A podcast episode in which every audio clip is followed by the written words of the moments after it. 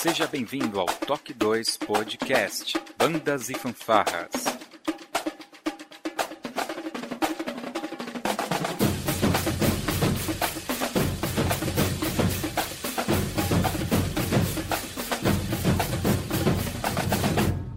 No ritmo da vida, na batida do coração.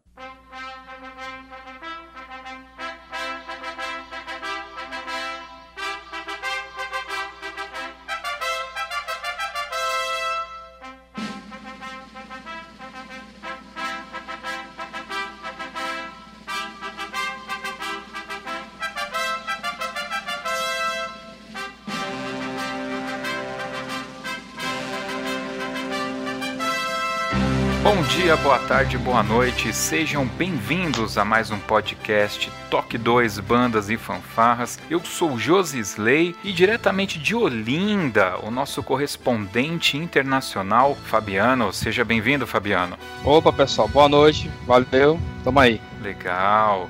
E hoje nós temos dois convidados. Um deles está em Itupeva, aqui em São Paulo, o professor Cavino. Seja bem-vindo, Cavino. Obrigado, Josley, mais uma vez pelo convite. E vamos falar aí de um dos melhores filmes de todos os tempos. Com certeza, cara, está no meu top 10. E eu acho que não tinha como a gente falar sobre Rock Balboa, né? O Rock de 1976, um filme de um underdog que se dá muito bem aí, sem a presença dele, o nosso grande potencial das bandas e fanfarras, o nosso amigo Gilmar. Seja bem-vindo, Gilmar. Boa noite a todos. É, mais uma vez, obrigado pelo convite. Mais uma vez, muito feliz em participar com vocês aí desse tema aí que é muito, muito, muito interessante. Legal.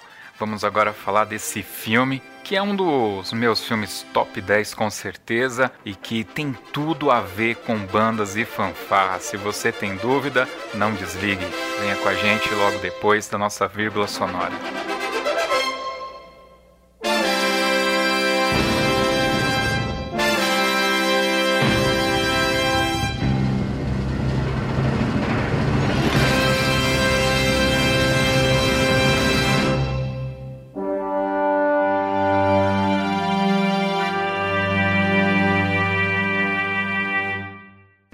Mantém as mãos pra cima.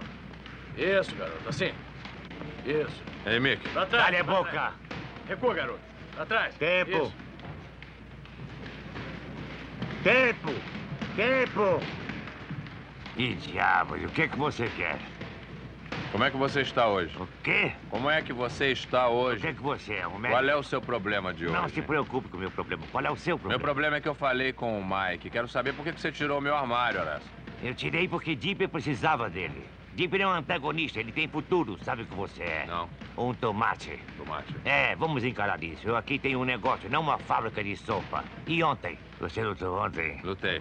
E ganhou? Claro, ganhei logo no segundo. E com quem lutou? O Aranha Rico. ele é um imbecil. Você acha que todo mundo que luta é imbecil, né? E não é? Você tem coração, mas luta como um gorila imbecil. O que há de especial sobre você é que nunca arrebentou o nariz como eu quebrei bem desse jeito. Bom e bonito e que sobrou do seu cérebro. Olha, Mick, acho que recebi um espírito, sabe por quê? Ah. Porque eu lutei muito bem ontem à noite e devia ter me visto. Grande coisa. E você também devia. Ei, filho. Você já pensou em se retirar? Não. Então pense nisso. Tá. Ô, ô, Rock, Tempo! O que é? peguei seu armário, cara.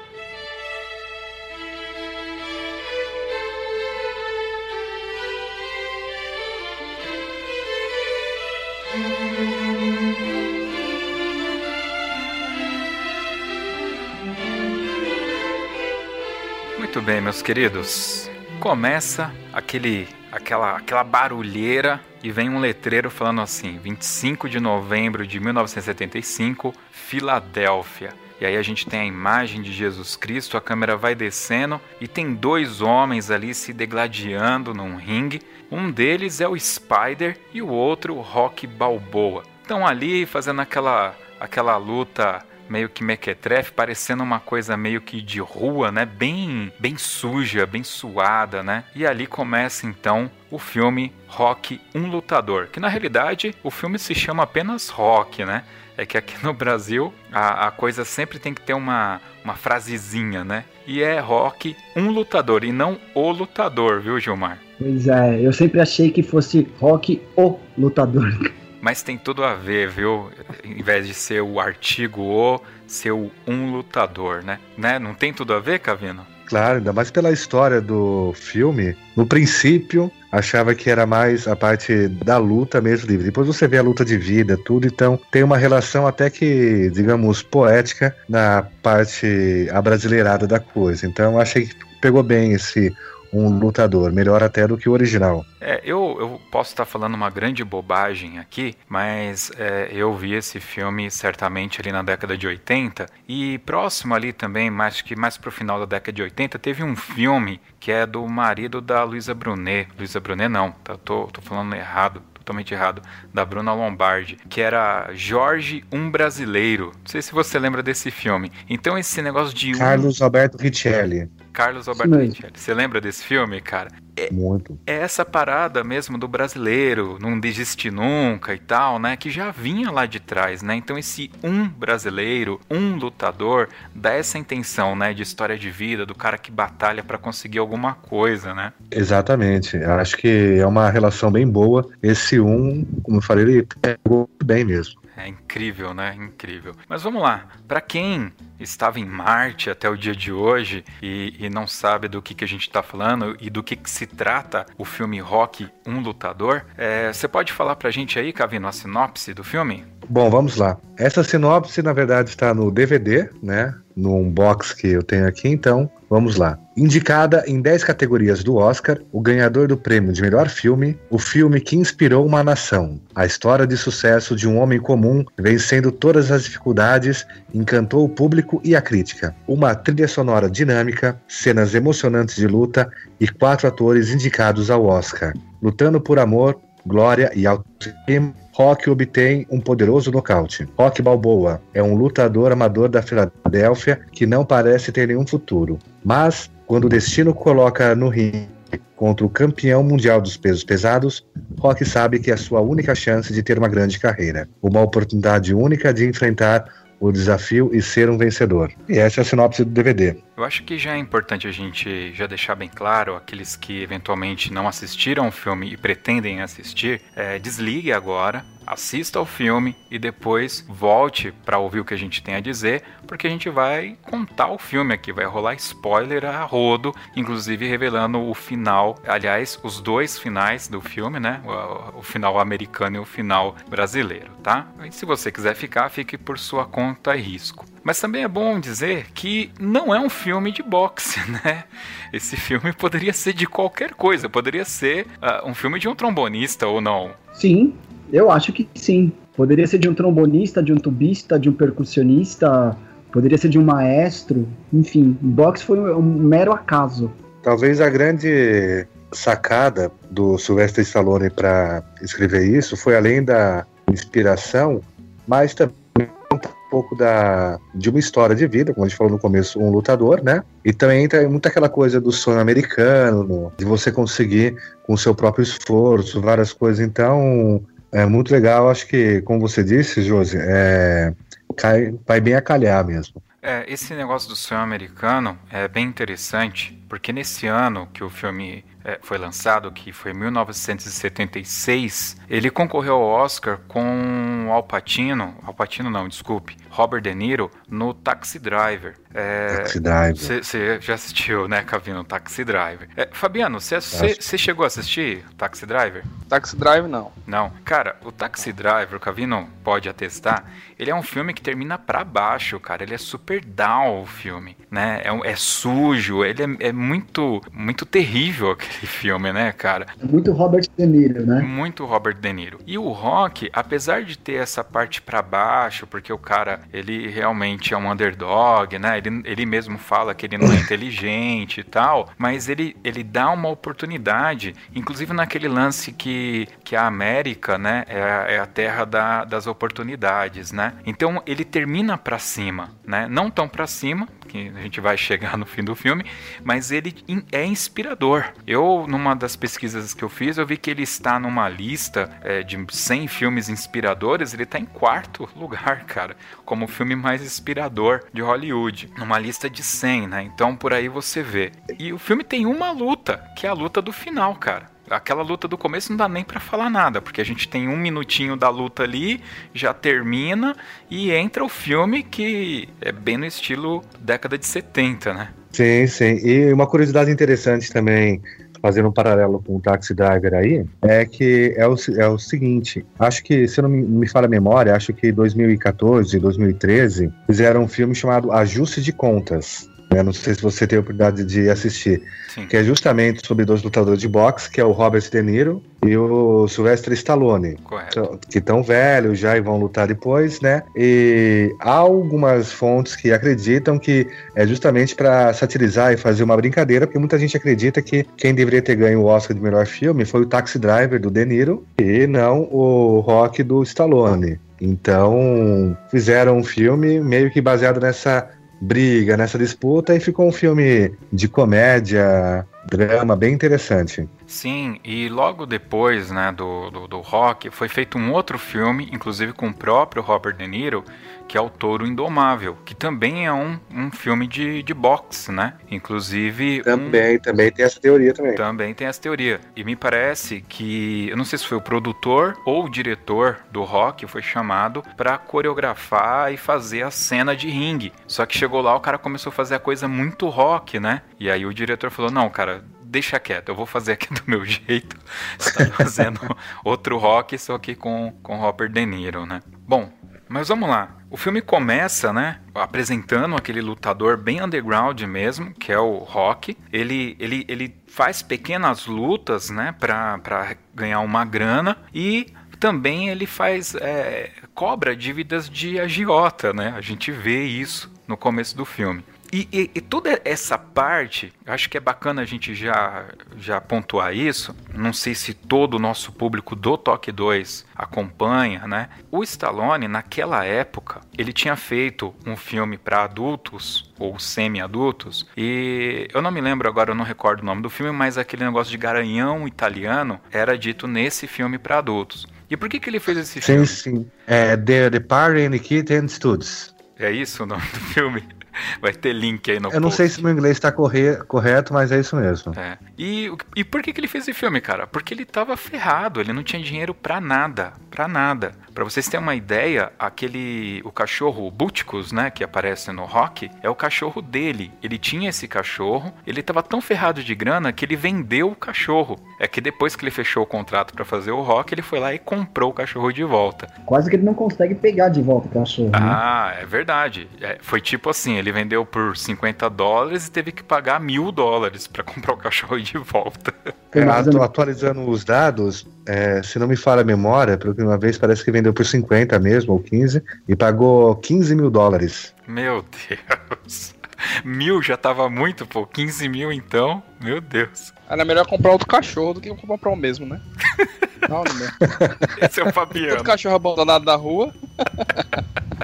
Não é não? É isso mesmo, concordo com você, cara. Então, e aí, cara, ele escreveu o roteiro do rock em três dias. Cabe dizer também, cara, que a gente é, olha pro Stallone, né, os filmes que ele já fez e tal, mas assim, ele é formado em cinema de verdade, ele estudou cinema, né, tanto que ele escreveu o roteiro do, do rock. O estúdio, ele escreveu o roteiro, foi vender pro estúdio, né, tal. O estúdio chegou a oferecer 300 mil dólares, cara, pelo roteiro. E ele recusou porque ele queria estre- estrelar o personagem rock do, do filme, cara. É, e como que iam chamar um ator desconhecido que nunca fez é, nada significativo, que foi é, fi- figurante, fez praticamente uma ponta naquele filme Bananas do Woody Allen, né? Então, quem que era Sylvester Stallone? É, sem contar que ele nasceu de forceps, né, cara? Por isso que a cara dele é toda torta, toda estranha, né? Caramba, João, você foi fundo na pesquisa, hein? Literalmente. Foi mesmo, foi mesmo. Foi lá no âmago mesmo da questão. Não, eu, eu, Forceps de auxílio. Exatamente, cara. Mas é por isso mesmo, isso é de verdade. O, o, assim, o pessoal fala muito mal, né, de comprar DVD hoje em dia, porque você tem aí os streamings, dá pra baixar filme e tal. Cara, mas tem coisa que você só tem em DVD. Por exemplo, é, o áudio, né? Eu assisti uma versão com o áudio comentado do diretor e, e dos atores, cara. E eles vão agregando muito conteúdo naquela cena que você não tem nem, nem ideia, né, do que tá acontecendo. Eu vou, vou dar um pulo aí. Vocês se sintam à vontade, por favor, também de falar. Tem uma cena no filme que a Talia Sherry, ela, ela é, é ação de graças, ela tá preparando lá um peru tal. E aí o irmão dela, o Polly, ele pega o peru e joga pela janela. E ela começa a chorar e sai correndo pro quarto. Eles não falaram pra ela que haveria essa cena. Falaram, ela só sabia que ia ter uma briga e tal, e que depois, né, ela, ela, ela choraria e tal. Então, na hora que o cara pega o, o, o- peru e joga, cara, ela se sentiu na posição de frágil, efetivamente, né? Como eram as mulheres daquela época? Ela era sub- subjugada pelo próprio irmão, né? Então, potencializou a cena no momento que o cara joga eh, eh, o peru fora, né, cara? Então, eles usavam muito desses artifícios. Contava metade da história só pra arrancar mais sentimento do, do- dos atores, né? É, e assim, e essa cena, essa cena assim, eu lembro, eu lembro bem dessa cena. É, eu, eu, eu lembro que ao assistir esse filme, assim, eu lembro que eu odiava o Polly, cara. Eu achava ele, assim, a pessoa tosca, assim, né, cara? Ele, assim, o que ele, o que ele fazia da irmã, o que ele fazia com a irmã, a forma que ele conversava com, com o Rock, né, cara? E de repente, depois a situação muda, mas ele, assim, ele era totalmente o anti-herói do filme, assim. Eu acho que mais anti-herói do que o próprio Apollo. É, com, com certeza. Ele não era um vilão, né? Mas ele era bem, bem mal, né, cara? Bem malvado com a, com a irmã dele, né? Cara, eu vou confessar que eu nem lembrava do Poli, você acredita? Depois, quando eu vi, é sério, eu falei que eu fui assistir o filme, eu só lembrava da luta final, assim, basicamente, cara. Eu. Parece que eu tava assistindo um filme inédito, quando eu fui reassistir agora, né, pra gente gravar. E eu não lembrava do Polly, eu lembrava da, da Audrey, né, da namorada do... Mas não lembrava como o irmão dela é, forçava a relação dos dois, assim, né? É Ele verdade. praticamente me vendeu ela, né, pro, pro Rock, assim, em troca de favor, né? Ó, eu te, eu te arrumo minha irmã e você arruma pra mim um trampo lá com os caras lá, agiota lá, né, que você trabalha. Era muito. Eu não lembrava nada dessa história, velho. É, é, é aquela. Se você buscar depois a fundo, vai assistindo alguns outros filmes, você vê que no, no fundo o Polly ele é boa pessoa. Tinha, claro, uma inveja do Rock, que era o melhor amigo dele, mas é o cara que sempre teve do lado dele é, nos momentos difíceis, nos momentos bons. Então, era um cara de coração bom, mas eu analiso ele como um cara que foi amargurado pela vida, não tinha uma situação financeira boa, ele queria ter, trabalhava, não era bem um açougue, era um depósito de carnes, e que ele queria ter dinheiro, queria, achava que sendo cobrador, que ele teria mais dinheiro, teria algum sucesso. É o, é o tipo de cara que ele é frustrado com ele mesmo e acabava descontando algumas coisas da irmã e eventualmente até uma outra coisa no rock. Mas eu sempre vi ele como um bom amigo que eu tava junto em tudo. Vamos passar rapidamente aqui os principais personagens, os atores, e aí você vai me ajudando, Cavina? Vamos falar aqui da Talia Shari. Ela nasceu em 25 de abril de 1946 e eu vou ser sincero, eu só lembro dela no Poderoso Chefão e no Rock. Eu não sei mais nada assim que ela tenha feito que eu me lembro. Ela fez bastante coisa, bastante coisa mesmo. Ela é creditada como atriz em 69 produções, mas eu realmente não conheço nenhuma outra. Você chegou a ver ela em outro, outra, eh, em algum outro filme, Cavino? Então, na verdade, é, eu não me recordo dela em outro filme. Tem lá a lista, eu vi essa lista também, mas vendo, não me veio à cabeça a imagem dela nesses filmes, a não ser o Poderoso Chefão também. Aliás, eu indico que o pessoal, aí já fica uma dica cultural, assista a trilogia do Poderoso Chefão para vocês observarem como ela é uma boa atriz, cara, porque no rock ela convence que ela é mocoronga, né, cara? Mas vamos lá mais rapidinho aqui, ó. O Burt Young, que é o Polly. Polly, ele nasceu em 30 de abril de 1940, cara. Ele ainda tá vivo, hein? Esse ator ainda tá vivo. E ele é outro, assim, que eu só conheço ele do rock, cara. Ele fez um filme chamado Chinatown, que eu já ouvi falar desse filme, mas não assisti. É, fora isso, sinceramente, também não lembro dele de mais nada. Eu, eu assisti um dele, é Mickey Olhos Azuis. Cara, ele. Que é com o Grant. eu não tive coragem de assistir esse filme. Não sabia que ele tava lá. Ai, cara. Tá, tá lá. Uh, olha, tem um outro filme aqui que eu conheço, mas não sabia que ele participa, que é de 2005, chamado Transamérica, que obviamente não indico para menores de 16 anos, mas é, só conheço por nome também. Tem um outro cara aqui, que é o Apollo Creed, né? Que na realidade é o Carl Withers. Fora o rock, ele fez um dos filmes mais bacanas da década de 80 ali, que é o Predador, com Schwarzenegger, né, Predador. né, cara? São as únicas Esse... lembranças que eu tenho dele, cara. No Predador e no, e no rock. Depois eu não, eu me, me, recordo dele no Maluco no Golfe também, ah, mais velhinho. Caramba, você assistiu Maluco no Golfe. Ai, cara. Cara, você nem imagina o que eu assisti já. Cara, mas ó, batendo aqui o olho, ó, ele fez Plantão Médico, seja lá o que for, mas ele fez uma série chamada Psy, um capítulo que eu já cheguei a assistir essa série, que é legalzinha também. Ele fez a voz de um de um personagem no Toy Story de terror, que é aqueles curtas, né? Ele fez a voz do Jax no Mortal Kombat 10 videogame. Então ele fez bastante coisa assim que a gente até conhece, né? Mas sinceramente, eu só lembro dele do Rock e do Predador, cara. Fora isso, esquece. Aliás, um, uma coisa legal, que o, no, o nome dele é Apollo Creed, né? E aí eu fui atrás para saber o que significava Creed, porque na versão dublada eles chamam ele de Apolo Doutrinador, né? E creed Sim. é credo, credo de religião, né? E aí eu acho que tem tudo a ver, só que aqui no, no Brasil eles colocaram doutrinador porque vem de doutrina, né? Doutrina da religião, de, de uma crença, né? Acredito eu. Provável, provável. provável. Bem provável. Ó, eu vou citar aqui o Burgs Meredith, e o meu inglês é esse que vocês estão ouvindo mesmo, ele nasceu, cara, em 16 de novembro de 1907. Ah, o grande Mickey. Não, não nem adianta tentar falar, porque eu não assisti nada dele, eu só assisti o rock. Então, mas, eu acho que, mas eu acho que não precisa nem assistir mais nada, né, cara? É. Porque o Mickey.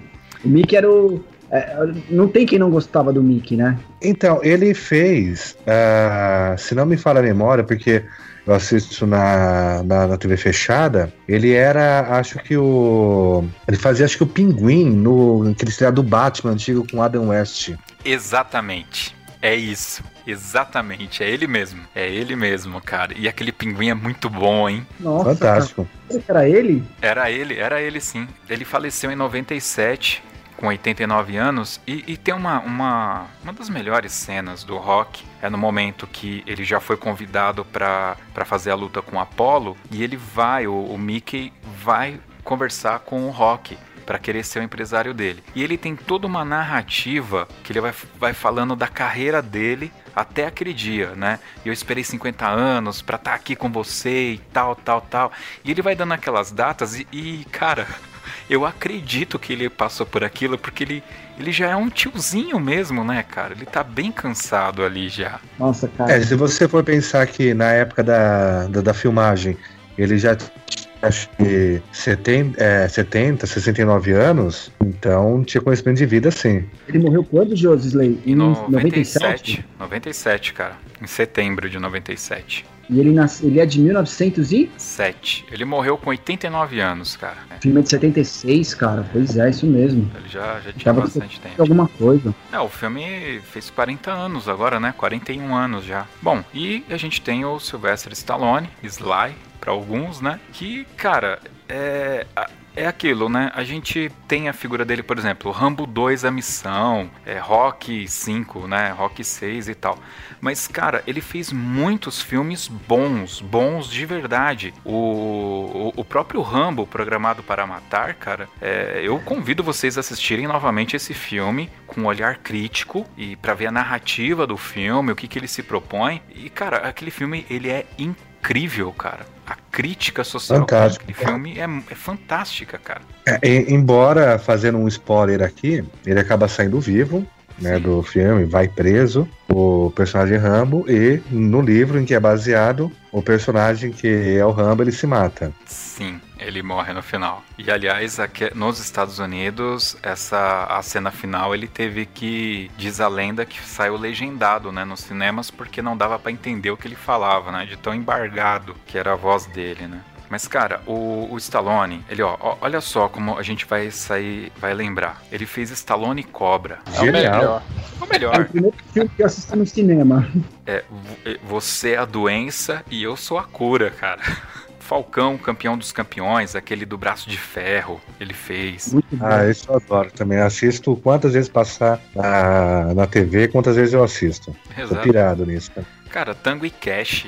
É fantástico esse filme, cara. Eu acho muito engraçado esse filme. Não, esse filme é ótimo, muito bom. Cara, ele fez três filmes em sequência aqui que são fantásticos, ó. Risco Total, aquele que ele é escalador. Aí ele fez O Demolidor, com Wesley Snipes. Que esse filme, cara, pra que que serve aquelas conchas no banheiro? É só essa pergunta que eu tenho pra fazer.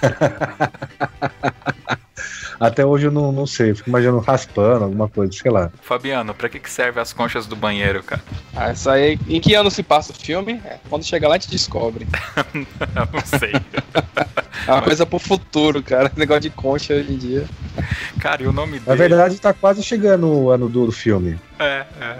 Deve estar mesmo. Cara, o nome dele no filme... Os, japo- os japoneses com certeza já inventaram as conchas. Já. Cara, o nome dele no filme é John Spartan. O no- os nomes são ótimos, né? Porque no, no Stallone Cobra, o nome dele é Marion Cobretti. E O Especialista, que é um filme da hora também, que é de, de bomba, né? Ele é especialista em, em bombas e tal. O especialista ele faz junto com a Sharon Stone também, que Exato. Brilhante tá no filme. Ah, e cara, tem um filme dele que eu assisti faz pouco tempo. É um filme de 97 que é Copland. Aqui, aqui no Brasil ganhou o subtítulo de A Cidade dos Tiras. que bom, né? Esse eu não assisti. Esse filme é bom pra caramba, diga-se de passagem, cara. Pra caramba. Bom, e aí ele fez aquelas coisas, né? Pequenos Guerreiros, aliás, Pequenos Espiões, Alta Velocidade, Detox, umas paradas meia complexas, né? Um zelador animal, ele foi a voz do leão e por aí vai. E mais recentemente, e aí vai um spoiler pra quem não viu, ele participa dos Guardiões da Galáxia Volume 2. Peraí, mas como que você pode deixar pra trás de falar os mercenários? Fala do Stallone Cobra, não fala dos mercenários? Ah, eu posso falar que eu não gostei dos Mercenários ou é um sacrilégio, cara? Não, não é sacrilégio, mas é legal também, bacana. É just, jun- junto aquele caça-níquel que o Stallone começou a fazer dos anos 2000 pra cá, É. né? É muito, muito caça-níquel, deu a contribuição dele pro cinema e vai no caça-níquel. Então, se você quiser desligar o cérebro e assistir, é bacana, vale a pena.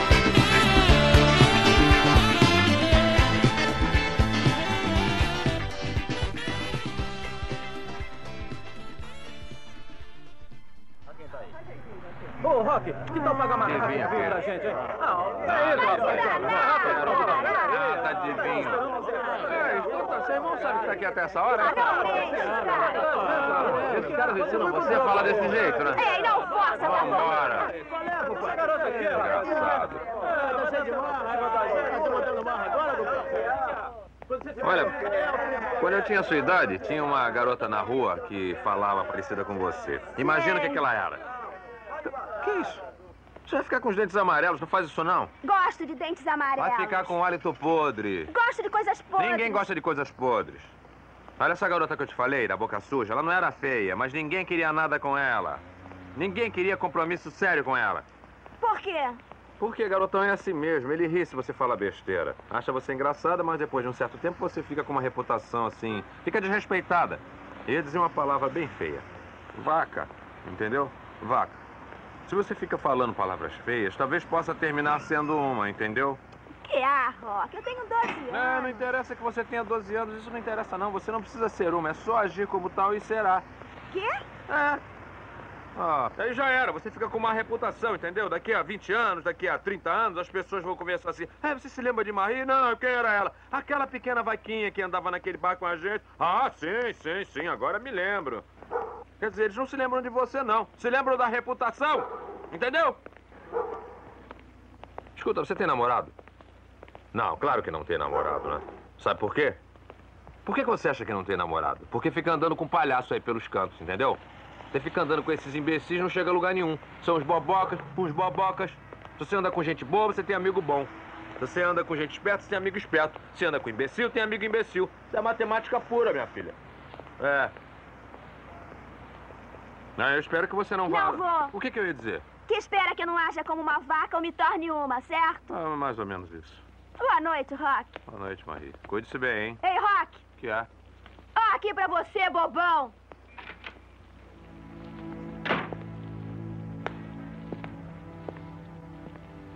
Ah, Rock, também quem é você pra dar conselho? Seu bobão.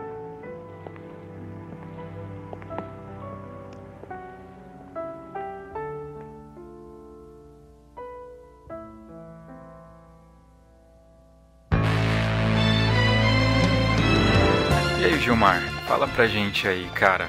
Como, como que foi esse filme pra você? Em que momento que você entrou nesse filme? É, qual a cena que você mais curte? Fala um pouco pra gente. Então, assim, esse filme, cara, ele, é- eu acho que assim, hoje, parando pra pensar, né, cara, assim, na década de, na década de 80, eu era uma, eu era uma criança ali, com 12, 13 anos, então, assim, era, era mais um filme de, de um de um ator que você achava que era fantástico, porque assim, foi uma época onde o Stallone tinha tava o Rambo, o Cobra, o Rock, então assim, era, era ele era meio que uma sensação assim, né?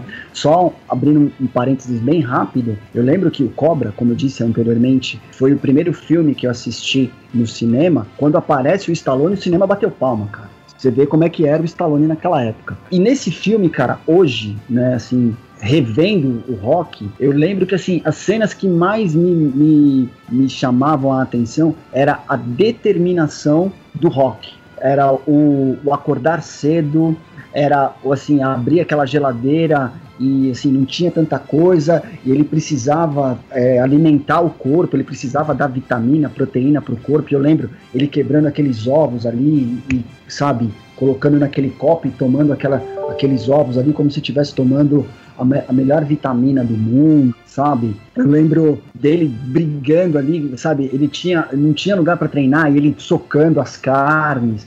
Então, assim, eram são coisas ali que mostram assim, olha, não importa onde você quer chegar, entendeu? Não, ou melhor, não importa como você vai chegar, mas você vai chegar. Entendeu? Você não tem, você não tem a melhor academia para treinar, mas você tem como treinar. E ele arranjou como treinar. Então assim, isso que a gente acabou de falar lá atrás, que ele é um filme inspirador, ele é muito inspirador. Né? Assim, são essas cenas assim que me chamam a atenção, a determinação do rock, né? Em paralelo, a gente tem o Mick, né? Que ele era assim, que ele foi lá, que, ele, que, que o rock era a chance dele e tal, etc, etc. Mas ele era meio que não sei se eu posso dizer assim que era a consciência física rock, né? Porque ele era assim, ele sempre tava ali, ó, vamos lá, vamos lá. É ele que colocava o rock pra cima, né? Isso também eram coisas assim que me chamam muito a atenção nesse filme. É, a- depois que a gente tem a, apresentação do personagem Rock, essa apresentação ela dura bastante tempo do início do filme, porque a gente vê ele sendo daquela luta, vê ele chegando até a casa dele, né? Mas nesse percurso todo, até ele chegar na casa dele, ele ele pega aquela menininha de 12 anos que tá no meio dos caras, passa um sermão dela, olha, não faz isso e tal. Tem a cena dele indo cobrar, né? Ele fazer esse serviço de cobrança da máfia. E quando ele tá cobrando o cara, ele tem toda uma preocupação. Ele vai cobrar o cara e fala: Mano, você tinha que ter se pre- preparado para isso. Você ia ter que pagar essa dívida em algum lugar. E eu acho que o filme mostra muito essa coisa assim: olha, ele é um pobre, ele é pobre, ele é, um- ele é um underdog, ele eventualmente seja até burro, mas ele é um cara super correto, né? Sim, sim, ele é muito correto. Fabiano? É, como eu tinha falado, cara, eu não lembrava de nada disso, né? Então, pra mim, assim, foi, foi uma surpresa, assim, eu, eu, eu ver que esse lado underground, assim, dele ser agiota, cobra, cobrador de agiotagem lá, né? Essas coisas assim, foi, foi bem interessante. Acho que pra quem, quem nu- nunca tinha visto, ou quem viu o filme muito tempo atrás como eu, é, foi um lado bacana, assim, que a gente só se lembrava da parte realmente da luta, da luta no ringue, e não dessa parte mais humana dele, né? Dele ser um cara de coração mole, digamos assim. E é engraçado que ele sempre, se, ele sempre é citado como um cara burro, né? Na, na, na história, assim. Você é- só tem músculo, cara. Você tem que, né? Sempre ser desse jeito, assim.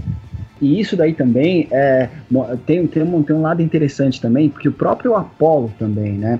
É, o que pro Apollo seria só uma, uma exibição, ele, ele desdenhou o rock do começo ao fim, né? Então, aí eu, eu não sei. Talvez o, o Cavino talvez concorde comigo. É, eu não vejo o Apollo como sendo o antagonista, porque ele não é mal, ele também não é antiético, ele não é mal. O que acontece ali, é, para quem tá ouvindo aqui, vamos contextualizar. É, o filme ele mostra toda a personalidade do Rock e inclusive mostra que ele tem muito respeito pela, pela irmã do Polly, né? Então ele, ele, ele vive num mundo marginal, ele vive num mundo que dá tudo de ruim pra ele e ele poderia abraçar tudo aquilo de ruim, mas ele ainda tem uma ética dele ali, ele ainda é uma pessoa boa, né? E respeita as pessoas. E aí demora, inclusive, o filme para nos apresentar o Apollo. E quando mostra o Apollo, o próprio Rock, a, galera ali, sabe que ele é muito bom. Ele é o campeão mundial dos pesos pesados. Com exceção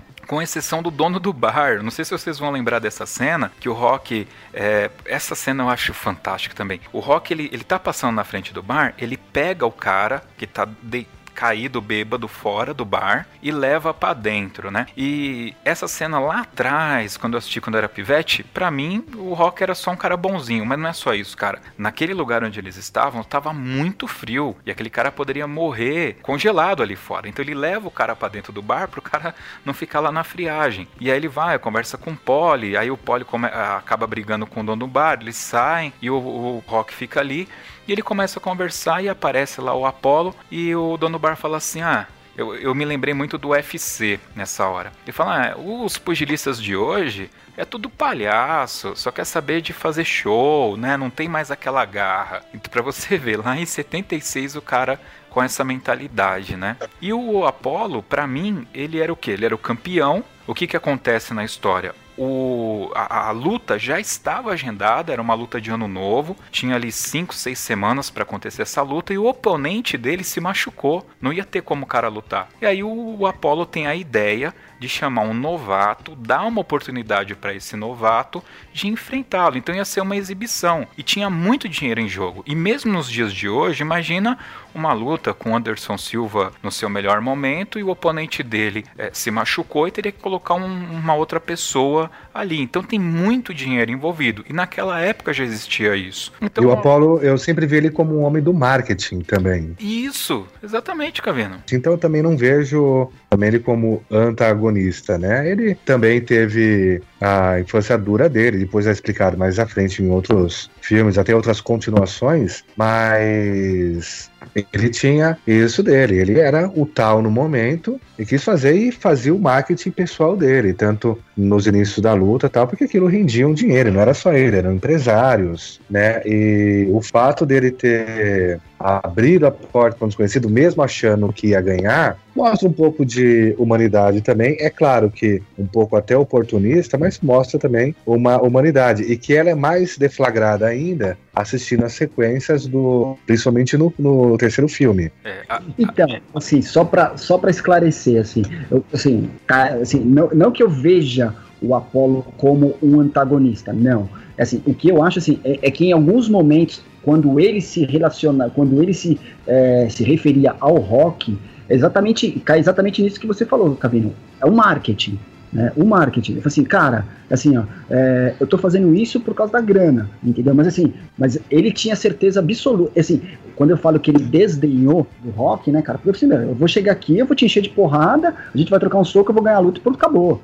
Entendeu? Assim, ele não acreditava que aquilo fosse chegar aonde chegou a luta. É, mas Entendeu? Assim, a impressão que a visão que eu tenho do filme Sim. é que ele não acreditava que o filme que, que a luta fosse que ele ia brigar por aquilo até Ah. onde ele brigou. Não, mas não, mas porque na cabeça dele, do, do Apollo, acho que isso o filme deixa bem claro. Ia ser uma exibição, ponto. Tanto que tem uma cena que o Apollo tá lá conversando com o empresário, eles arrumando um- um- umas papeladas, e tem aquele treinador, que inclusive é o treinador que depois vai aparecer nos demais filmes eh, do Apollo ajudando o Rock. Esse treinador, ele tá assistindo e tem uma reportagem na. tá passando na TV, e o Rock tá lá treinando no, no frigorífico, né? E aí eles chamam ele de pata do sul e tal, tal, tal. E o cara fica olhando, olhando, e aí ele pega e fala, Apolo, dá uma olhada aqui no cara que você vai lutar. E o Apolo meio, cara, é uma exibição, não tem que ter todo esse apreço técnico, é uma exibição. Como, é, como são as bandas, cara, assim, é, vou, vou até fazer um vínculo aqui com Caieiras. Lá em Caieiras, no campeonato, eu vi bandas chegando pra tocar com uma música da hora e na hora de executar a peça popular, ia qualquer coisa, bem mequetrefe, porque não valia nota, não valia nada. Então não tinha aquele apreço técnico. Então, Pra mim, o Apollo era isso. Ele não tinha esse apreço técnico porque era uma exibição. E era lógico. É, e não dá pra esquecer também, Josley, que desde antes, na própria luta com o Spider, que apesar dele ganhar no começo, o Rock era um lutador me- medíocre, que não se esforçava tanto Sim. até então, né? Tanto é que há aquela cena em que ele acaba perdendo o armário no clube que ele treinava, porque ele não se dedicava, fazia cobranças tal.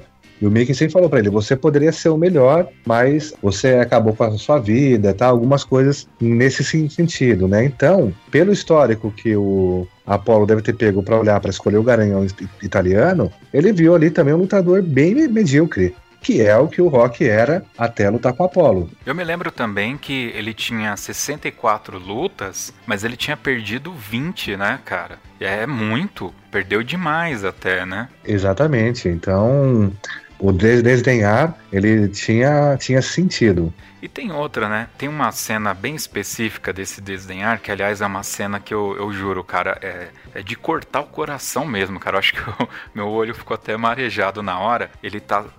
Ele já aceitou, né? Que vai. que dando continuidade, ele aceita, ah, ele é convidado pelo Apollo para fazer essa luta de exibição e ele acaba aceitando. Né? E aí ele tá se- sentado lá no sofá assistindo a entrevista, né, da, da apresentação dele com o Apollo e tal, e tá ele, aí ele já tá namorando com a Adrian, né? Eles estão lá assistindo e aí a Adrian e o, e o fica, pô, eles estão tirando sarro da tua cara. Olha lá, e ele fica, não, nem ligo pra isso, né? Ele também ia ganhar 150 mil dólares, né? Com aquilo e tal. E aí eh, ele vai embora, a, a Adrian acompanha ele. E é, cara, essa cena é louca porque eu acho que ele fica na dúvida se ele deve ou não comentar. E aí ele sente a segurança de falar, a Adrian já tá longe dele, né? Tô vendo na minha frente essa cena, cara. Cara, essa cena é e aí ela- ele pega e fala, né, Adrian, sabe aquela, aquilo lá na televisão que eu falei que eu não me importo? Então, eu me importo sim, né, cara? Putz, cara, é de, racha, é de rasgar por dentro, né, cara? Ele era tirado como um babaca, um bobão, mas ele, ele tinha muito coração, né, cara? Tinha muito coração e tanto é que, que no, momento da luta, assim, esse coração ele passa pro público, né, cara? Que assim, que Bom, aí vem aquele momento que ele tá ele, ele vai treinar sozinho, mas na verdade ele não vai nem treinar, né, Cavino? Porque eh, ele aceita, mas ele fica naquelas, ele sabe que vai perder, ele não tem esperança nenhuma de ganhar mesmo, né? É aquele lance da exibição, é uma grana que ele vai embolsar e tá tudo bem e tal. Só que aí o Mickey vai na casa do Rock e ali eles têm um diálogo, cara. É, tem toda aquela parte que a gente já, que eu já citei, né? de- do Mickey falando que ele tá, tá 50 anos se preparando para aquele momento e tararau, tararau. E aí o, o Mickey vê que ele não vai aceitar mesmo, ele tá indo embora. E aí o Rock começa a falar as verdades, né, Cavino? É, ele começa a falar que você nunca se importou com, comigo, fala novamente do armário, por que, que nunca visitou ele na casa dele, se tem é, vergonha da casa dele ou nojo da casa dele, não me lembro agora a palavra tal. E é uma cena que eu gosto bastante também, essa, que o Mickey sai de lá de cabeça baixa, vai andando, e o Rock começa a pôr pra fora tudo que ele tava sentindo. Pois fez aquilo, parou um tempinho, pensou, correu atrás e lá na rua já é, meio que abraçou o Mickey com a mão meio ao ombro, se não me falha a memória. E ali ele falou assim: Bom, falei o que eu queria, tá perdoado e vamos em frente. Né? Mostrando mais uma vez o coração bom dele. E é interessante que essa cena, depois de tudo que o Rock vomita, e ele não fala na cara, né? O Mickey para lá embaixo na escada, eles não estão na mesma, no mesmo ambiente, ele fica falando alto. E aí até que o Mickey percebe que e vai embora, né? Que não vai ter jeito e vai embora. E aí, o, aí a, a, entra aquela, aquele teminha do rock só no piano, ele sai correndo atrás do Mickey e toda essa cena dele correndo, indo, abraçando o Mickey, estendendo a mão primeiro, né? E eles conversam ali e a gente não sabe o que eles conversaram. Mas você vê que é aquela relação de pai e filho, né? O Rock, é, acho que era isso, né? Ele via no Mickey o pai dele, né? Sim. Exato. E o Mickey também via o Rock um filho, né? Ele via É, porque é, não mostra em nenhum momento é, no filme é, qualquer fa- família do Rock anterior a Adrien, né? Então a família dele era quem? Era o Polly, que era o amigo dele, e o Mickey. E o Búticos, né? E o Búticos, e o Búticos. Claro, Búticos. E aí então eles fazem as pazes e começa o treinamento. E aí a gente tem a primeira cena de treinamento dele, que é aquela corrida dele pela cidade até chegar naquela escadaria na Filadélfia. E uma coisa que eu não lembrava é que ele chega morto lá em cima, né? Ele tá totalmente fora de forma, né? Muito fora de forma, muito fora de forma. Tanto é que ele chega, ele chega com a mão, com a mão na região do baço, assim, né? Que ele tá sentindo dor no baço. Exato. Então, assim, que ele já tá só, assim, respirando errado, sem preparo físico nenhum. Enfim, ele foi ali além do limite dele, né? É uma daquelas dores que a gente sente quando tá fazendo o ensaio a tarde toda de marcha. Exatamente. Aliás, todos, todo, toda essa, essa historinha, né, cara, essa relação dele com o Mickey também nos remete à nossa vivência em bandas, né? Eu, quando era componente de banda, você tem no maestro aquela, a- a- aquela persona, né, paterna ali, né? E hoje, como maestro, você também é, tem o inverso, né? O componente às vezes vem te procurar para se aconselhar de alguma forma e agora você é o Mickey, né, do cara. Com certeza. Com certeza.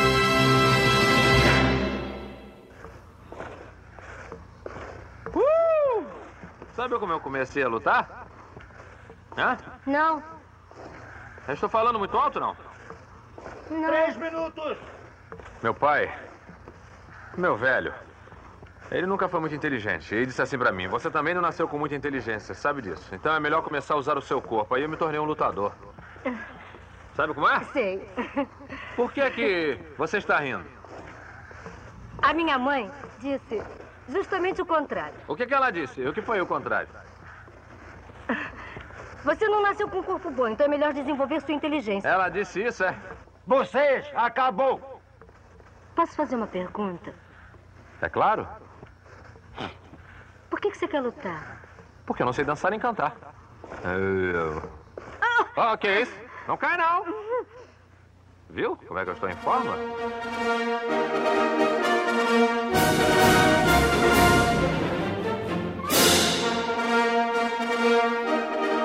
Partindo do treinamento do rock, as cenas que eu acho muito interessantes são aquelas um pouco mais cult, né? Mais culticas, que o Mick fala.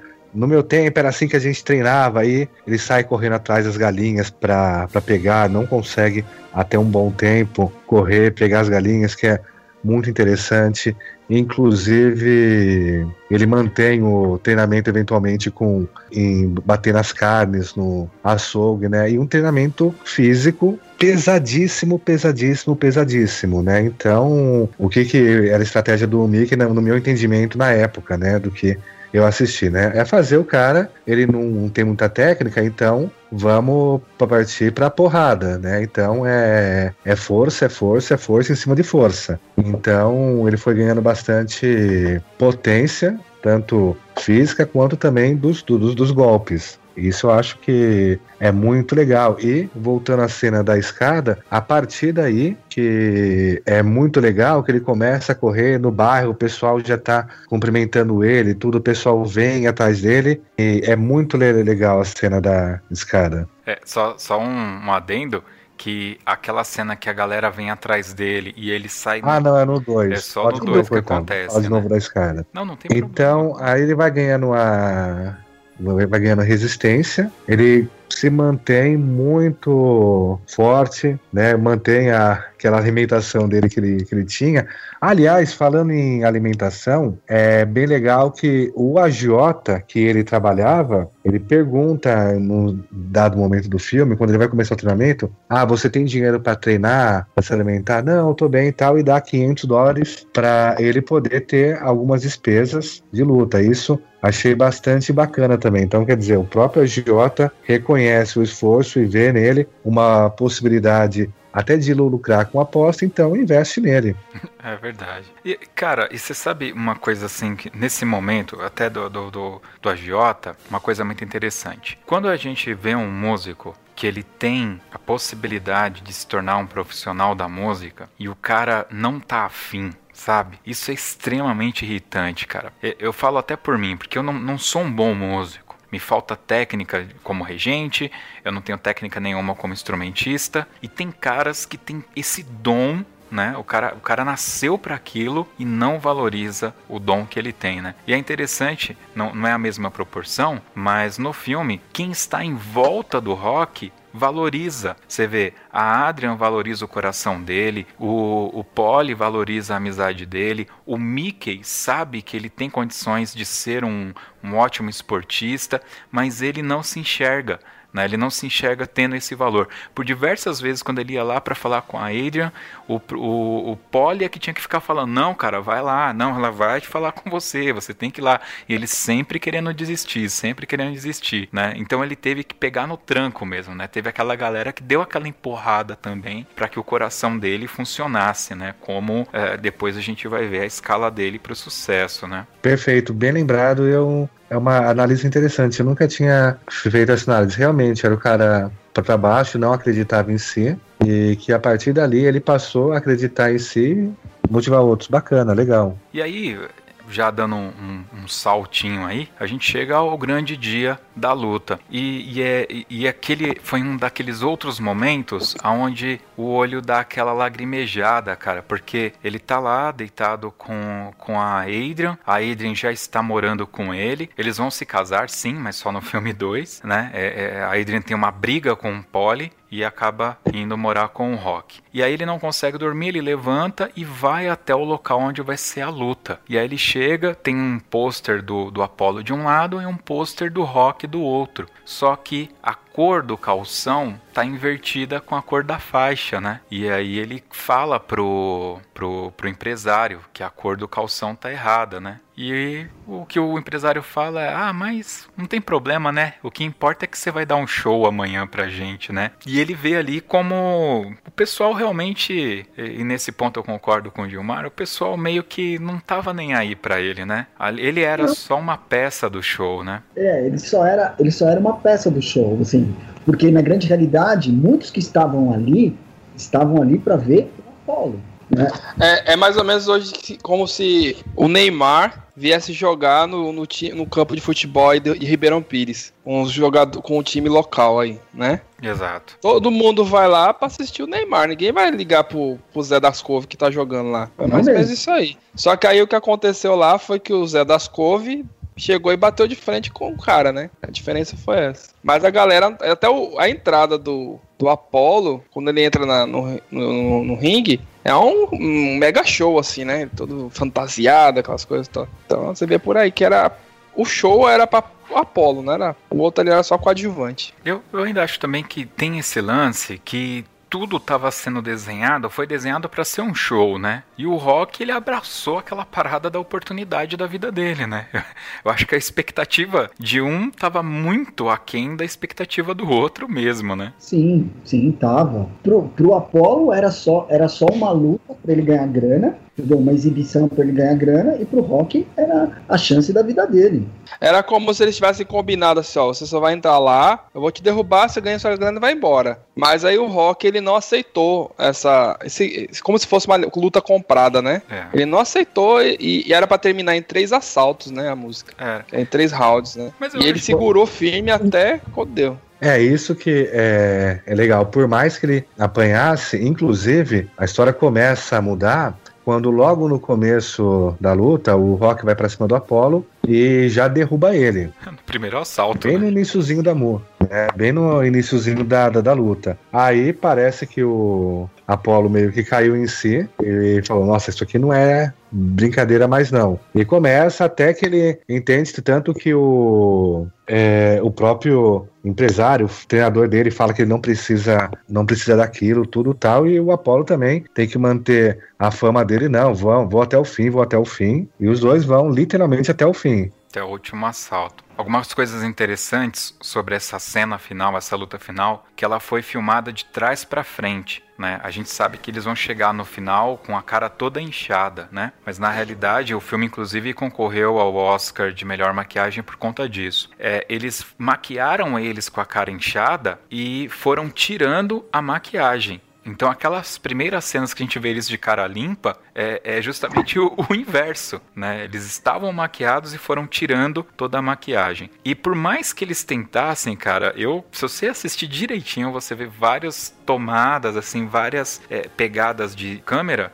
que você vê que não tem ninguém sentado na, na galera, né? Eles não tinham dinheiro para encher o estádio. E as cenas onde tá tudo aberto, né? Você vê que é de outra luta, né? Não casa, né? A, a tonalidade de tela do que está sendo mostrado, tá? Mas quando gira no interior não orna. não orna, não orna, como diria minha mãe, não orna. Mas esse lance de ser feito de trás para frente é fantástico. Assim, eu não sei se eu tô fazendo confusão, mas eu acho que é nesse filme mesmo, que tem uma hora que, que na, na luta, que o Apolo, nesse momento que o Apolo cai em si, que ele bate no Rock, que aí ele derruba, e aí todo mundo, e aí o juiz abre a contagem, e aí o Apolo já fala assim, bom, agora acabou, né? E aí o, o Rock levanta, e aí o Apolo fala assim, eu não acredito. É Ele desse levantou. filme. Essa cena é ótima, porque ele olha assim com uma cara de, mano, por que, que você não ficou caído, velho? Eu acho essa cena sensacional, porque eu acho que é exatamente nesse momento que o Cabrini falou aí que o, que o técnico dele chega e fala assim, ó, você assim, ó, acabou, é, dá, dá um intervalo, assim, ó, vai lá e acaba com essa luta. E ele vai, e o Apolo vai pra cima e bate, bate, bate, ele derruba ao ponto assim, assim, ele não cai mais, ele não levanta mais, desculpa.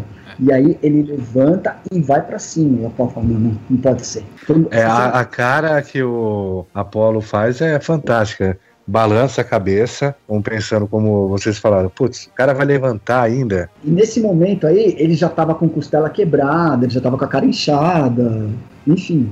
O Rock sacou rapidamente, né, qual que era o ponto fraco dele, cara. Começou a dar na área da cintura ali e foi socando na cintura até o cara dobrar, né? Foi fantástico. É, e inclusive a vontade do Rock de, de até o fim foi tanta que ele já com o olho inchado mandou cortar o olho dele pra Exatamente. poder desinchar e poder enxergar. E aí toca lá a sineta e é muito legal porque nessa hora a música vai no topo, é onde você vê aquele tema de guerra mesmo, de batalha. Bill Conte ali arregaçou e é a trilha do rock naquele momento. E então vai pro último round. E o último round, ele, ele, ele mostra praticamente o round inteiro, né? Eles trocando soco e vai, vai, vai, o rock quase que vai. E aí o filme, é, é, eu acho fantástico aquele final, porque ele termina, a música entra numa uma, uma música calma, eles se abraçam, né? E aí o, o, o Apollo fala pro Rock, né? Não haverá revanche. E os dois terminam ali abraçados. Nenhum dos dois cai, né? Nesse filme.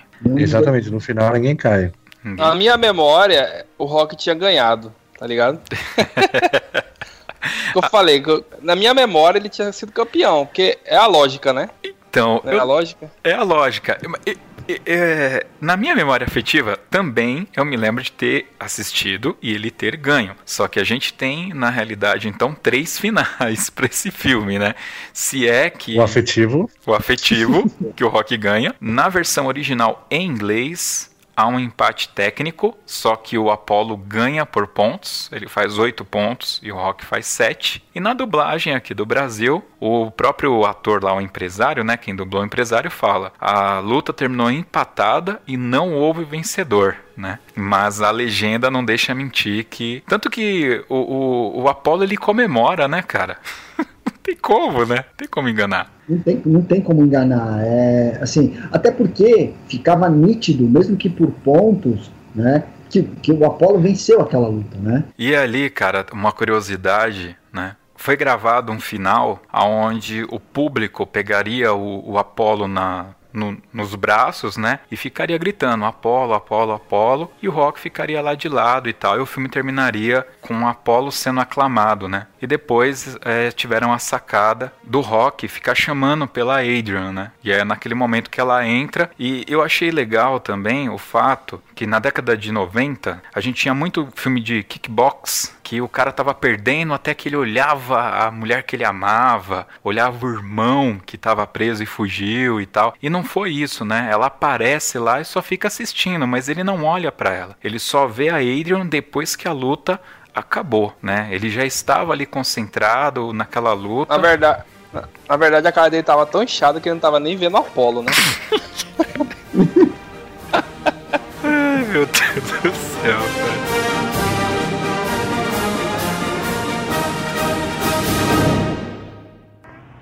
Olha, algumas pessoas pensam que a timidez é uma doença, sabe? Mas isso não me incomoda, não. A mim também não. E por que eu fui falar nisso, hein? Ah, porque eu sou um idiota, foi por isso. Eu acho que nós somos dois bobocas, né? Eu um idiota e você tímida. Que coisa, né? Ah, eu não consigo entender por que alguém quer ser um lutador. Ah, só quando é maluco. Tem que ser maluco pra ser lutador. Sabe como é que é? É um jogo onde é quase certo ser um idiota. Não acho você idiota. Não, pelo menos a metade sou sim. Mas vou dizer uma coisa. A pior coisa da luta é amanhã do dia seguinte. Sabe? Não, amanhã você. Eu vou explicar. É, amanhã do dia seguinte da luta, em que você é um ferimento gigante, sabe? Às vezes eu tô com tanta dor que sinto vontade de chamar um táxi pra me levar do quarto pro banheiro. O cabelo dói, os olhos doem, a cara tá toda dolorida, as mãos estão inchadas, sabe? Olha o rosto, 64 lutas. Olha o nariz. Tá vendo o nariz? Esse nariz nunca foi quebrado, 64 lutas. E olha que os caras já socaram, os caras já morderam, já torceram, socaram, luta mesmo, sabe? Os caras batem o tempo todinho no meu nariz. Nunca quebrou, tenho orgulho disso, não tá nem torto. Isso é raro. Por que faz isso se machuca? O que, que você acha? Porque não sabe cantar nem dançar. É, mais ou menos isso. Mais ou menos.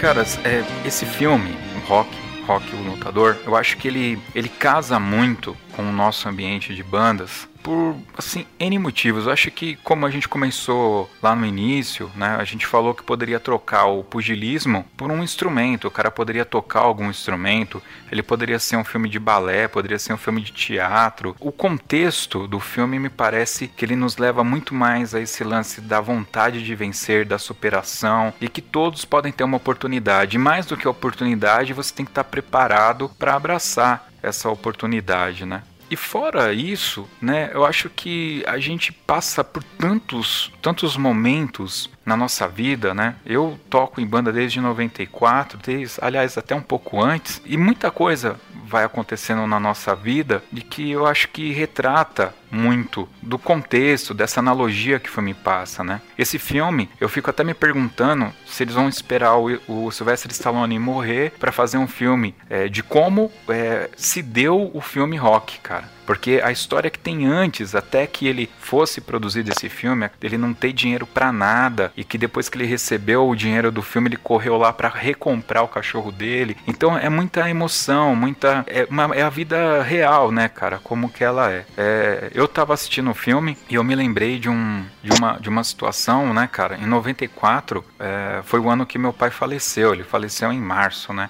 E o que, que acabou acontecendo?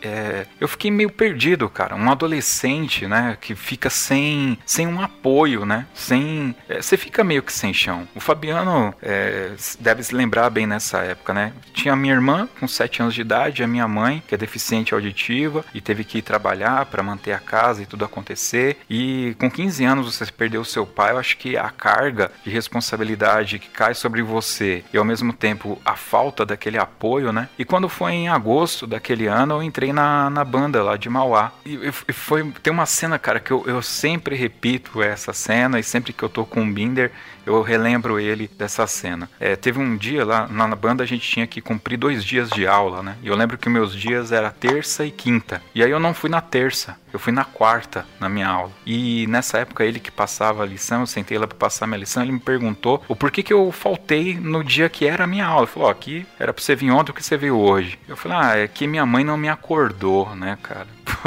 Tava pedindo para tomar uma piaba, né? E aí ele falou: olha. Pra quem ainda, né? É, ainda pra quem, né? E ele falou assim para mim, cara, eu tenho que acordar a minha filha de 5 anos, não você com 15. Se você quiser um real eu te dou, você passa ali num, em 99, compra um despertador para você. Sua mãe não tem obrigação de te acordar. Você já é um homem, né? E eu não me lembro de ter perdido a hora novamente, cara, depois desse dia, né? Então a, a banda, a figura do, do Binder, por mais que ele não, não seja um filho biológico dele, quantos filhos, né, ele não tem ali? Mas ele foi esse apoio. E assim como foi para mim, foi para muitos, né? Então, principalmente naquela cena do Mickey, né? Quando o, o Rock fala tudo aquilo para ele e o Mickey depois vai direcionando ele no treinamento dele, eu me vi muito naquela situação. Porque às vezes a gente está numa situação difícil, a gente precisa de alguém para dar um apoio, de, um, de alguém para nos, é, nos guiar, né, cara? De dar aquele, não é um conselho, sabe? Mas para segurar a tua mão e falar, cara, cuidado com esse buraco aqui, dá a volta e segue por aqui que talvez seja melhor para você. O que, que você acha e tal, né? Então,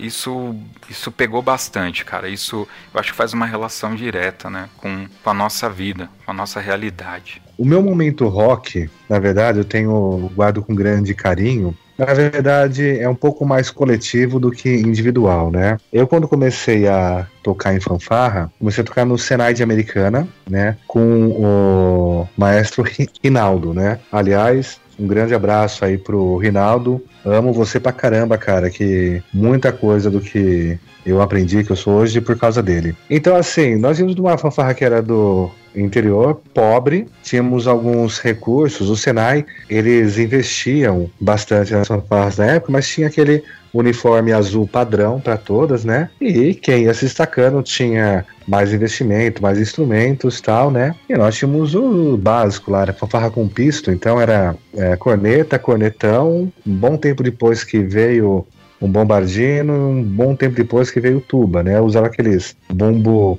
meio naval ainda, né? Então, era assim, era um pouco precário o material. Em 97, a gente conseguiu um uniforme novo, que foi feito dentro do próprio Senai e tal, né? E a gente estava estudando, ralando todos os dias da semana, sábado, íamos para concurso, era quarta, era terceiro, a gente conseguia às vezes um segundo lá, né? E sempre perdia ou da Tienilha ou da Fanfarra do Pinheiro, ou do Senai de Taubaté, o Félix que era top também na época, o Senai de Guarulhos com o tio Chico, que sempre foi excelente como, como fanfarra também, isso na categoria infanto-juvenil, né? E chegamos em 97 em Caieiras, foi o último de Caieiras que teve antes daquele ato de mais de 10 anos, né? Eu acho que vocês se recordam que teve em Caieiras. E chegamos lá, a gente tinha ensaiado muito, né? E o Rinaldo motivava a gente bastante para ensaiar. Não, vamos fazer legal essa marcha, levanta o pé, levanta a cabeça, postura no instrumento, é, vamos voltar ao trecho, tal, tal, tal, várias coisas. E nós tínhamos, ele via na gente um potencial que a gente achava que a gente não tinha, porque a gente só perdia. E começamos a fazer tudo a ponta da risca, é, o que ele falava pra gente, pra gente fazer, sem mudar nada. E conseguimos, nesse 97, aí eu me lembro até, até hoje, me arrepio de lembrar, dando a ordem. Para vocês terem uma ideia, das que eu me lembro que estavam na mesma categoria e que em 97 eram todas top, né? Tia Emília, que hoje é uma grande banda, Fanfarra do Pinheiro, que sempre foi excelente, Senai de Taubaté, Senai de Guarulhos, tinha mais umas duas fanfarras que não me recordo de onde que eram, e o Senai de Americana. E deu no em terceiro lugar Aí deu Senai de Taubaté. A gente já ficou assim porque a gente achava que talvez o terceiro desse para pegar, porque todo mundo foi muito bem. Em segundo lugar, deu a fanfarra da escola Pinheiro, né? Nisso, o pessoal do Senai de Guarulhos, que tinha tocado pra caramba, já estavam comemorando com outra gente de cabeça baixa, assim, pô, não deu hoje, a gente fez tudo de certinho, tudo bonitinho, e não deu. E quando chegou nós não sabemos primeiro lugar, categoria fanfarra com pisto, infanto juvenil e Senai. Aí o pessoal de Guarulhos começou a comemorar, a gente baixou a cabeça. Professor João Batista Salles da Silva de Americana. Aí a gente olhou um pro outro e não acreditava. Aí começamos a gritar, pular tal. Então, acho que aquele foi um momento de superação pra, pra gente e com um bom treinador, se eu posso fazer esse paralelo aí. É, é sempre assim, cara. O maestro enxerga o que a gente não consegue enxergar. É incrível, né, cara? É, todas as bandas têm o seu Mickey, né? Com certeza. Todas. Fala aí, Gilmar. Cara, meu, meu momento rock, eu acho que são dois momentos rock.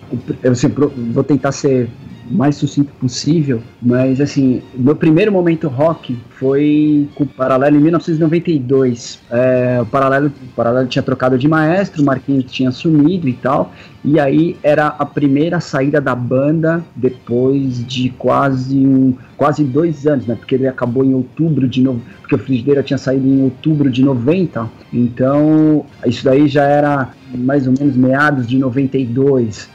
Então, assim, quase, quase dois anos aí sem colocar a cara na rua. Então era o paralelo, né, cara? Então todo mundo estava acostumado a ver o paralelo com aqueles uniformes, enfim com todo o glamour que era o Paralelo na época. E aí o Paralelo aparece com um, com um agasalho de moletom.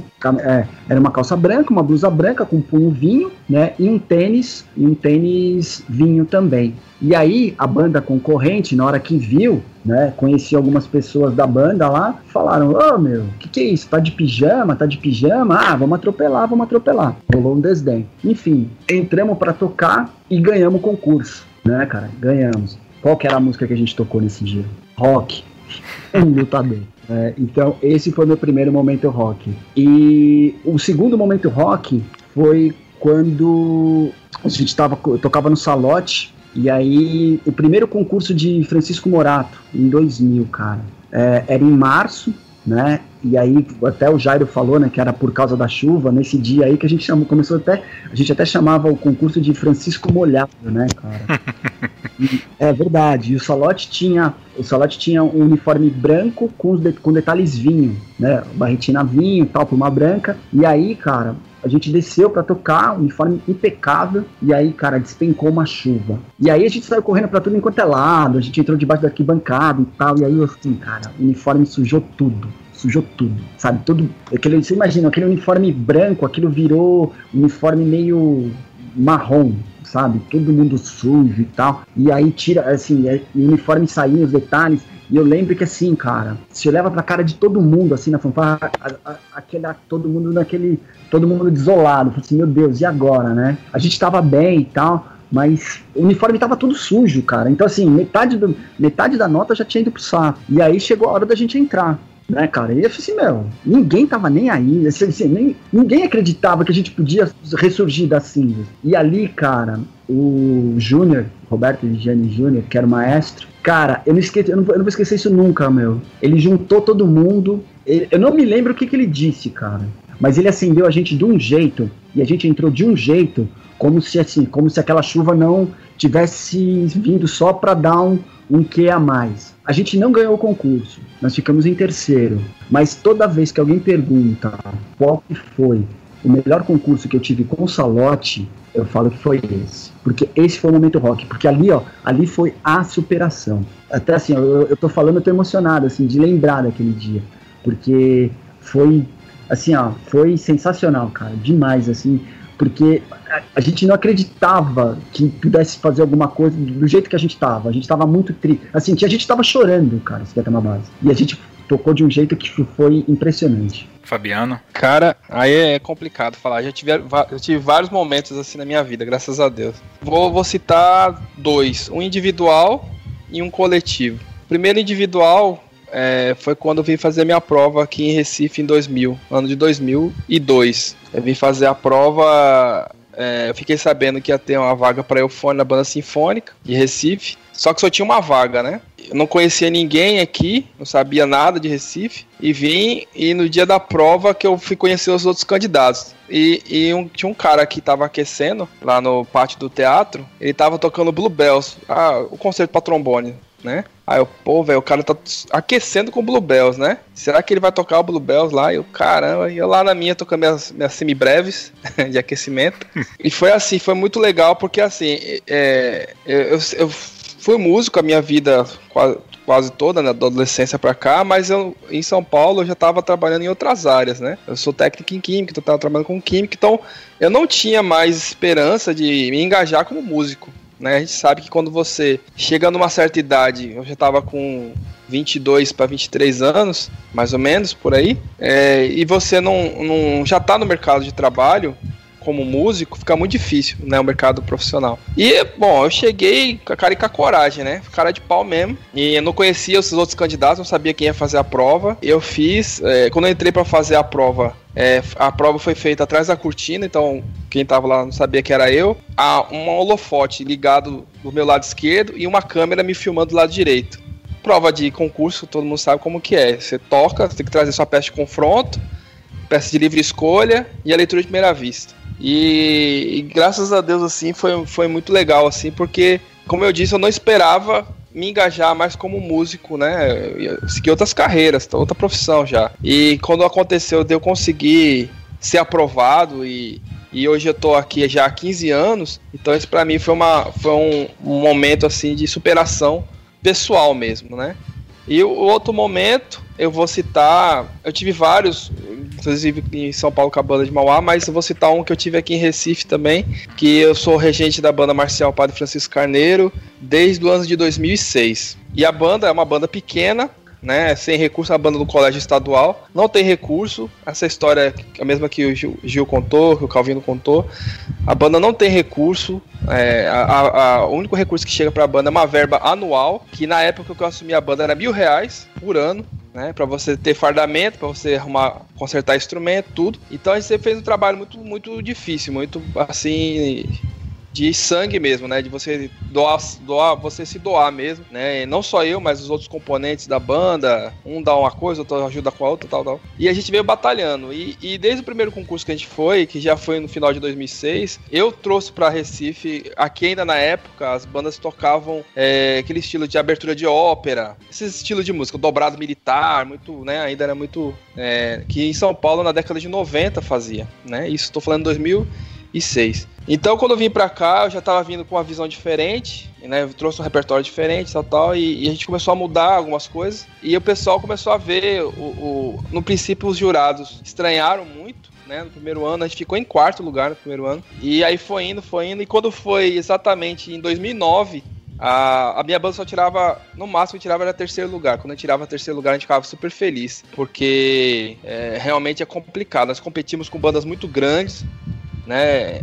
Que tinha uma estrutura, tinha uma banda mesmo com um, jurado, um maestro de uma banda chegou pra mim, ó. Esse ano a minha banda só, só conseguiu pegar 80 mil reais de verba só. E na época eu ganhava mil reais de verba pra banda. Falei, meu, meu querido, se eu tivesse esse dinheiro que você tem aí, dá pra fazer muita coisa. E foi assim, aí quando foi em 2009, é, a banda vinha da mesma sequência terceiro, segundo lugar. Aí teve um concurso que foi na cidade de Paudalho, que é aqui interior de Pernambuco, aqui perto, interior aqui de Recife. E aconteceu justamente isso. A banda entrou, o concurso foi atípico, porque aqui sempre é, é o concurso é feito no espaço fechado, né, um ginásio. Nesse dia foi no espaço aberto, que é um, onde é uma, é, acontece uma feira, um pátio de uma feira bem grande. E a banda veio tocando, tal, a gente tocou bem tal. Tinha uma, uma baliza também nova na banda, tal. Enfim, a banda se apresentou como vinha se apresentando sempre. E quando foi dar o resultado, aí chamamos os jurados para cima do palanque e a, e a, banda fica lá embaixo. E aí aquela coisa que, que foi o, o Cavino falou. Apresentou o terceiro lugar, a gente geralmente pegava o terceiro lugar. Apresentou o terceiro lugar, foi uma outra banda. Aí eu, poxa, velho, já era. Ficamos em quarto. Não foi a gente? Aí apresentou o segundo, não era a gente, com certeza. E nisso o maestro da banda que, que era sempre campeão na época, era sempre a banda que era campeã. Ele tava do meu lado. Aí ele, com o terceiro lugar, ele, pô, mas sua banda tocou super bem, velho. Você fez um trabalho muito bonito. Eu, é, obrigado, né? Tal. Segundo lugar, é, cara, assim, a vida é assim mesmo. Vocês ainda estão batalhando bastante, estão chegando. Um dia vocês chegam lá. Aí quando apresentou o primeiro lugar, aí ele falou o nome da minha banda, banda Marcial, Padre Francisco Carneiro. Eu fiquei assim, deu aqueles dois segundos assim de. que você. Até a ficha cair, né? Aí, ah, quando eu olhei a banda toda pulando, tal, tal, quando eu olhei pro lado, quando eu o cara. O cara já tinha ido embora, velho. E então, assim, aí daquele ano pra cá, daquele concurso pra cá, a gente vem conseguindo é, galgar coisas diferentes, né? A banda hoje é heptacampeã pernambucana, é pentacampeã norte-nordeste, né? E, e onde a gente vai, a gente é sempre bem, bem quisto, assim não só pela musicalidade, mas porque é uma banda que não cria confusão, que tal, tal. Então, para mim, ali foi o marco, assim, start, né? Dessa conquista toda, assim, que foi uma conquista coletiva mesmo, porque todo mundo que tava ali na banda naquela época, acho que naquela época tem pouquíssimas pessoas que ainda continuam na banda, mas todo mundo que tava lá na época, é, assim, sabe quando você toma aquela, assim, aquele sentimento, assim, de alma lavada?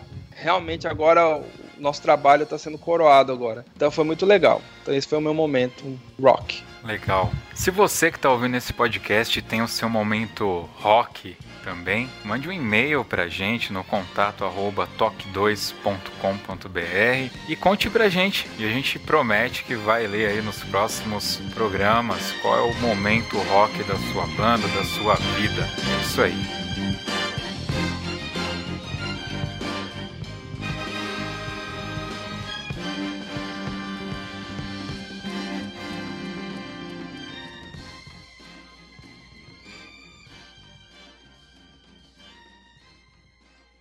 Qual é o seu peso atual? É, 80. Oi, Oi Rock, como é que vai, camarada? Oi. É, olha, o Mick estava procurando você. Eu? É, você Tem mesmo. certeza? Claro que eu tenho, ele tá querendo falar contigo. É alguma coisa importante. Falou. Eu não sei o que, que é, não, mas ele tá querendo falar contigo, Legal. hein? Tá, ele tá te procurando.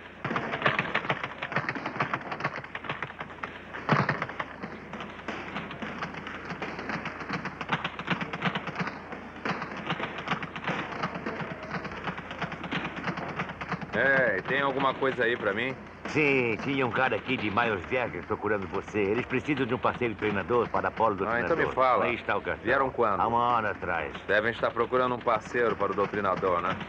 Eu já disse isso antes, seu grande imbecil. Olha, eu venho aqui há seis anos e há seis anos você me diz a mesma coisa. Eu quero saber por quê. Você não quer saber? Quero saber por quê, sim. Você quer saber? Eu quero saber agora. Certo, eu vou lhe dizer. Porque você tinha talento para se tornar um bom lutador. E ao invés disso, você se tornou um perna de pau e de última categoria. Sei, e daí? Você é um atraso de vida.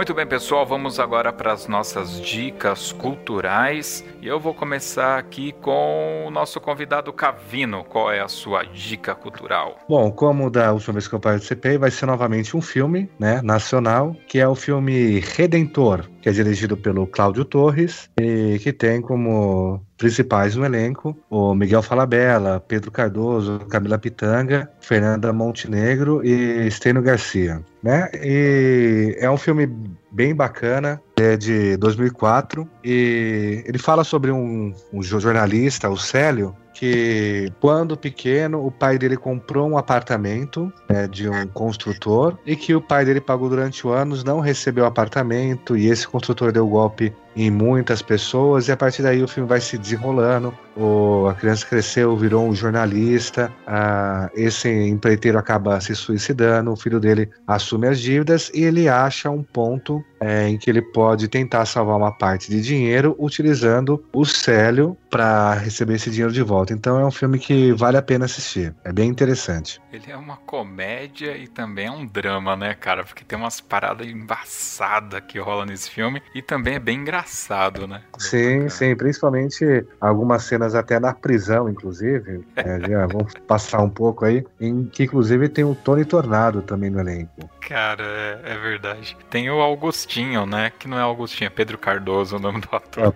O Pedro Cardoso, inclusive, que é o nosso protagonista. Cara, ele é muito engraçado nesse filme. Boa recomendação, cara. Redentor. Vamos lá então. Gilmar, qual é a sua dica cultural, cara? Então, a minha dica cultural hoje também vai ser um filme, um filme que eu gosto bastante, que é, no Brasil, esse filme saiu com o nome de Amores Brutos. Né? É um filme mexicano, que o título original é Amores Perros. Né? É um filme do Alejandro González Iñárritu. É, são três histórias de, de personagem, de, com três personagens, né? entrelaçadas é, através de um acidente de carro, que é o Otávio, que é o dono de um cachorro de lutas clandestinas, né? que tenta fugir e tal, com a, com a sua cunhada Suzana. O Daniel, que deixa sua esposa para viver com uma modelo e tem um mendigo, né, cara, que, que tenta voltar para sua família, enfim. E é muito interessante esse filme porque é, as histórias acontecem paralelamente e de uma hora para outra elas se unem de um jeito e tudo isso também tá em volta de, dos animais e tal. Então por isso tem esse nome Amores Perros. Vale muito a pena assistir. Bacana.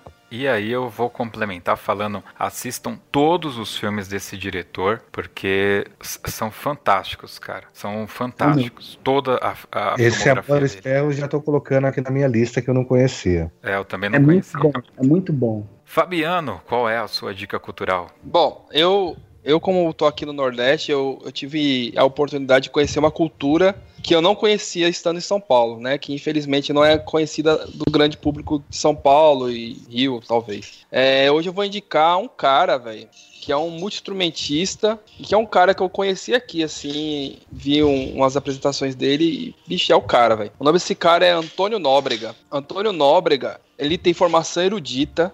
Na década de 60, ele tocou na Orquestra da Paraíba, depois veio para a Orquestra Sinfônica de Recife. Na década de 70, ele foi convidado por Ariano Suassuna para formar o Quinteto Armorial, que é um movimento de música pernambucano, né? A música armorial, sem o H com A mesmo, que é bem legal. E, e daí pra cá o cara ele se envolveu na, na, na música popular é, pernambucana. Então, assim, quem puder, tiver a oportunidade de assistir um, um, show dele, assim, vá, cara, que vale muito a pena. O cara é, é o cara não para. Primeiro que ele não para no palco, o cara é frenético. E ele, ele usa todos os ritmos pernambucanos, ritmos que não são conhecidos do grande público, né? Como, por exemplo, caboclinho, cavalo marinho, o próprio é, maracatu, frevo, tudo. Ele dança, ele canta, ele toca, né?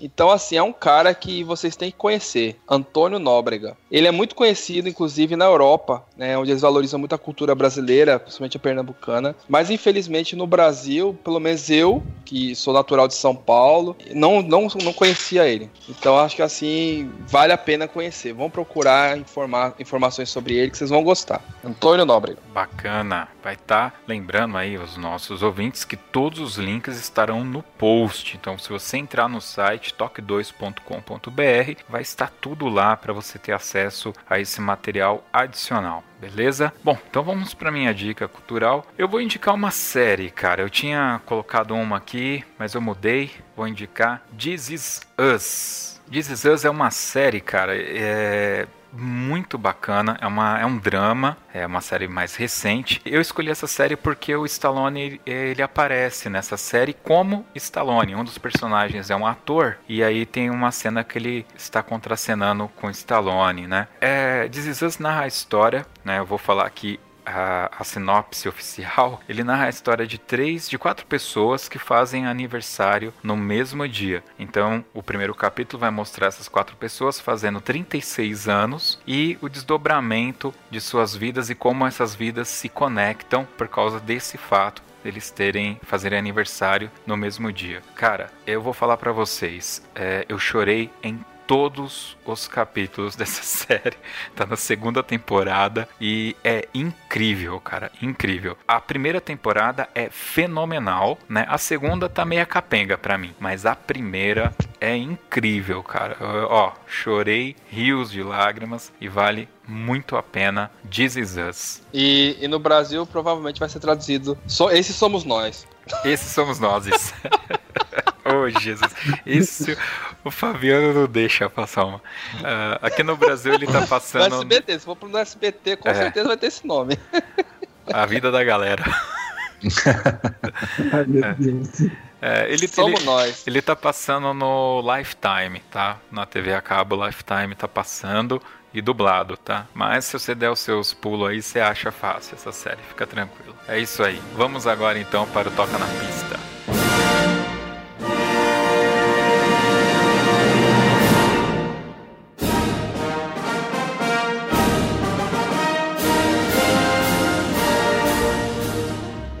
Bom, a gente não falou nada, né, da trilha sonora do rock, cara. E acabamos também não falando da- das bandas aí que tocaram, apesar de falar por alto, por alto né? É, eu tenho uma memória aqui do, do, do Paralelo tocando rock. Cara, que fenomenal, aquele monte de trompete, o Marquinhos maluco, né, regendo. Cara, que da hora que era, né? Nossa, É, na, cara. na verdade, a minha recordação era do rock. Eu já tinha ouvido o para, Paralelo tocar o rock, né? Porque era sensacional. Se não me falha a memória, acho que 95 ou 96, né? Mas uma coisa que me marcou pra caramba e mudou totalmente o meu modo de ver é, banda e fanfarra, principalmente fanfarra com pisto, foi também nessa mesma Caieiras que a gente ganhou a Infanto Juvenil, ficamos lá pra assistir, né? E tocou o Sion tal, maravilhosamente bem, tocou Ben-Hur e Êxodos, né? E lá atrás veio uma fanfarra lá, os caras falaram: ah, a fanfarra chegou atrasada, era a primeira a tocar, vai ter que tocar depois do Sion, que é o atual campeão, não sei o que e tal. Aí entra, se não me engano, entrou com é, Sempre Fidelis, né? E para lá, fanfarra Águias Negras, não conhecia ainda. Cara, aí, na hora que começou. O, a trilha sonora do Rock 4. War, essa parte aí, né? War. E tocar inteira. E eu nunca tinha visto em fanfarra em banda é, trompete tocar agudo daquele jeito, né? Pra ter uma ideia, passando pro si si bemol, os caras é, chegavam a tocar com Fá. Em, em alguns seja, eu nunca tinha ouvido aquilo, aquilo lá mudou minha cabeça, eu fiquei louco, foi aí que eu me apaixonei mais ainda pela trilha sonora, que fui atrás aí, não tinha muito recurso. Na época eu juntava dinheiro, eu importei CDs de trilha sonora do rock, do rock, do rock 2 e do rock 3. Comprei do rock 4 que tinha no Brasil, depois achei o rock 1. Fantástico, isso aí. É, pra, pra mim foi o que mais marcou em rock, foi isso, embora não seja do rock 1. É, A trilha sonora foi composta pelo Bill Conte. O Bill Uhum. Conte, só pra dar uma passadinha aqui por cima, ele, além da trilha do rock, ele fez a trilha do Karate Kid e do He-Man, aquele He-Man com o Dolph Lundgren, é. sabe? Quando Ah, é? isso aí, eu, eu dei até uma dor no coração, É. é verdade. Apesar que eu gostei daquele He-Man, cara, na época que eu assisti. É, não assista de novo, É, Fabiano. é, é, Não, ele, é. ele era bonito. Ele não passa daquele negócio dos 15 anos, da, da lei dos 15 anos. Mas eu, na época, eu assisti, eu gostava, cara. Ai, cara, eu não lembro se eu gostei não, viu? Eu acho que eu só gostei da cena final lá, quando aparece o esqueleto. Eu me lembro que eu fiquei acordado até tarde pra assistir na Globo aquilo lá. É, É, e, e- e de- e deve, deve ter sido, acho que 88 e 89 também, que passou na, na Globo, quando passou. Porque na minha cabeça eu me recordo que acho que passou no cinema em 88. É, foi por aí mesmo. É uma, uma parada bacana sobre a trilha sonora é que a galera tava negociando com o estúdio e tal, e quando eles conseguiram a grana do estúdio pra fazer o filme, fazer a trilha e tudo, e contaram pro Bill Conte, né, falando, cara, conseguimos lá a grana, aí ele, ele para comemorar, ele fez uma cornetada, aquele pam pam pababam pababam pababam, tipo, meio, seria um aleluia, tá ligado? Só que ele fez essa cornetada, e aí os caras, mano, Vamos usar isso no começo do filme. Tanto que no começo, vocês lembrarem, é, a tela preta passa escrito rock e tem esse cornetado, né? Foi por causa disso. Os caras tiveram a ideia de usar isso no filme. Achei super Legal, esse eu conhecia. Agora, talvez vocês saibam, uma curiosidade que eu tenho, ouvi histórias, boatos sobre rock, diz uma lenda aí que é, a produção do filme do, do rock che- chegou a convidar John Williams para a trilha sonora e que ele recusou por não saber de quem se tratava, o que era, não era, é, não tinha nenhum ator famoso assim como personagem principal, ouvi, só que não sei se é verdade. É, aí precisaria Alguém confirmar. sabe, não? Não, não sei. Aí, não, não sei isso aí, não sei não. Eu não sei. É, e se for verdade, ainda bem que foi verdade. É, ainda bem. Ainda bem. Na época, John Williams estava muito envolvido com Star Wars, aquelas coisas, né? Na época do, do Tubarão. rock, né? Ele tinha acabado de fazer Tubarão, né? Tubarão acho que foi de 75. Foi. É. Sim, sim. Cara, eu, eu tô fazendo exercícios, né? Eu tô acordando 5 da manhã e fazendo exercício. Saio pra correr, pra fazer um exercício aqui. E, cara, é a trilha do rock, né, cara? Não, não tem. Acordar 5 da manhã e fazer exercício tem que ser com a trilha do Eu, rock. quero- eu quero. Eu tô, eu tô imaginando essa cena. Pois é. Você de, de bermudinha, com a faixa na cabeça. Não, não coloco, Fábio. piso, É, Tô é. correndo com Búticos do lado. Não, não É. tem. naquela neblina, naquela neblina. Aí sobe a escadaria da estação de Ribeirão. Em Carolina. Ribeirão Pires, 17 graus. Não, Cara, eu tava tentando fazer exercício e ouvir no rádio, né? Mas não dá pra você ouvir é, é, notícia de economia e CBN. corrupção, né? CBN. É, não dá pra ouvir CBN e fazer exercício, né, cara? Aí eu, colo... eu salvei aqui no celular a trilha do rock e vamos de rock, pô. Estão falando aí da trilha do rock aí, do, de, de bandas que tocaram e tal. É, Cavino, só corrigindo aí, paralelo, tocou o rock em 92, aí em 93 também, aí em 94 tocou a última vez o rock no concurso de Atibaia. E aí depois, assim, que eu, Sim, le- sim. e eu lembro que tocou essa, essa música também foi o Águias, né? E depois a fanfarra do Águias Negras e a banda de Serrana, se eu não tô enganado. É, antes da banda de Serrana, o Senai de Guarulhos também tocou pouco rock, só que ele tocava só me- metade da música, só até metade. Senai de Guarulhos, Senai de Guarulhos realmente eu não me recordo. Tio Chico me desculpa, não, não, não lembro mesmo. Lembro de tio Chico, várias apresentações, mas não me lembro dele tocando rock. Né? Mas eu lembro sim do Águias, que eu lembro que acho que depois que o Paralelo tocou foi a primeira. Foi a primeira corporação que tocou, e aí depois eu lembro da banda de Serrano. Mas vale aí o registro também aí do tio Chico, né? Tio Chico, um abraço. Temos um registro, falando em registro, muito legal também da banda de Serrana tocando, que é no glorioso CD de Itaquá de 99, né? Cara, o paralelo, eu acho que foi em Águas de Lindóia, ganhou do Pio 12 tocando um rock. Atibaia. Foi Atibaia. Atibaia 34.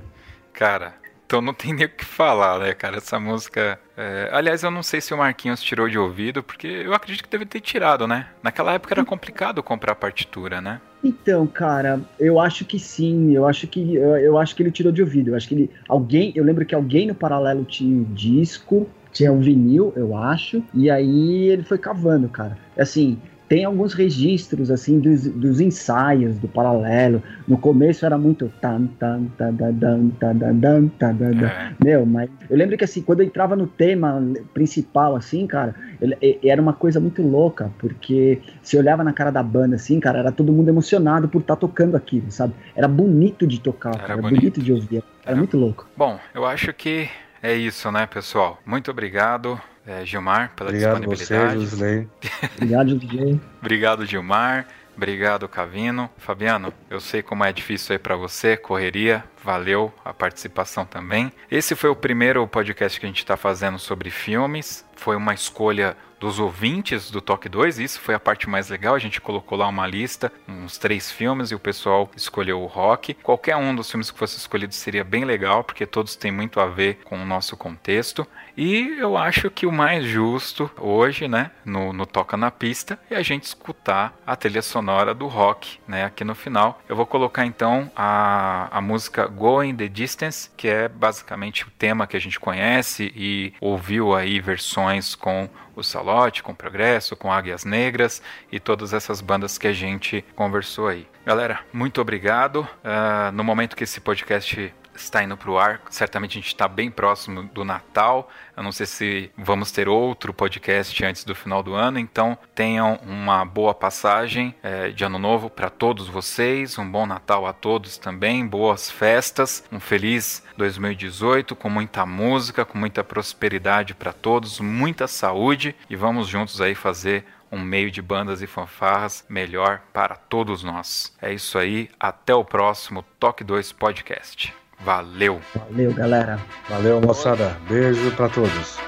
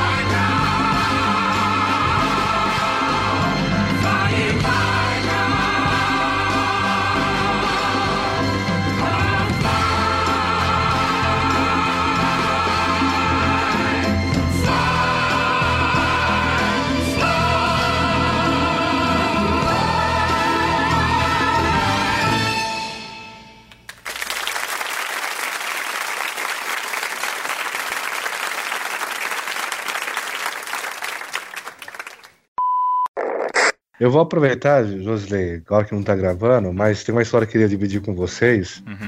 É, a respeito do rock ainda, né? Eu meus pais são separados, né? Eu sou paulistano, vim morar com a minha mãe no interior, e meu pai ficou em São Paulo. Eventualmente nas férias, passava na casa do meu pai, né? Duas vezes eu me ferrei por causa do, do rock. Que o primeiro que eu assisti foi o 3, né? Foi em 88, numa super cine que passou. Acabei gostando, tinha videocassete na época, né? Tinha gravado, assisti de novo o filme. E aí, que, como, é, era o 3, eu falei assim, bom, tem o 1 e tem o 2. Talvez tenha 4 e 5. O 4, acho que até tinha sido lan- lançado já, mas eu tinha 7, 8 anos de idade, né? Então, beleza. Aí, vou eu pra, pra, em São Paulo, na casa do meu pai, ele tinha uma locadora perto da casa dele, ele tinha videocassete também, e eu vou alugar um filme, né? Legal. Aí aluguei Rock 1 e o Rock 2, peguei, só que não tinha caixa nessa locadora. Era uma, uma, uma- umas fitinhas, era um papelzinho que tinha o nome em cima escrito e você tirava como se fosse aqueles cartão de ponto antigo, né? Uhum. Quando o filme eu entregava lá e levava a fita. Aí peguei lá Rock 1, Rock 2 e peguei um outro filme lá, que era Rock também, né? E quando eu fui assistir, era o filme Rock Estrela, né? Que é justamente que tinha o Diogo Vilela, tinha o Léo Jaime, o Guilherme Caran. E eu não entendi, pô, p... uma do filme, né? Porno chanchada, Esse- né? Não, não, não, é, não é tão pornô chanchada, mais ou menos, né? É, e uma meio outra vez, filme, né? aí em Campinas, fui na locadora, de novo, falei assim, vou colocar mais coisa do, do rock, né? E rock, garanhão italiano, né? E eu caí na besteira também, tinha uma atendente nova que não, não sabia, e a gente falou no começo do garanhão italiano, né? E eu aluguei justamente esse, porque tinha o Sylvester Stallone na frente, ele tava sem camisa, só que era uma nítida cena do filme Rock Rock 3, né? Inclusive com o cinturão, tudo, né? O garanhão italiano. Pegou falou assim: "Ô, vou levar esse aqui, né? Peguei, é, che- é, cheguei e tal, peguei porque capa colorida, tudo tal. A hora que eu coloco aquele filme de baixíssima qualidade pra, pra assistir, e a minha mãe, na cozinha, né? Passou pela sala e aquele filme lá rolando. Mas o que eu apanhei, rapaz? Não tá escrito. É por causa do maldito rock. Fica alugando pornô do, do Stallone, pô. É, eu, e o pior é que é por, pornô é, muxibinha, mas tem os peitos e tal, né? Então você imagina você com 9 anos assistindo aquilo. É, E a pessoa ainda me deixou alugar. tá certo. Anos 80 era uma maravilha. Como eu gravei isso daqui, eu vou colocar como extra. Tipo filme. Um extra aqui do Cavino contando quando ele alugou o pornô do Stallone. Ah, Aqui eu esperei você parar de gravar pra falar. Ah, não parei de gravar. nunca para. A gravação nunca para. Aí então agora já foi.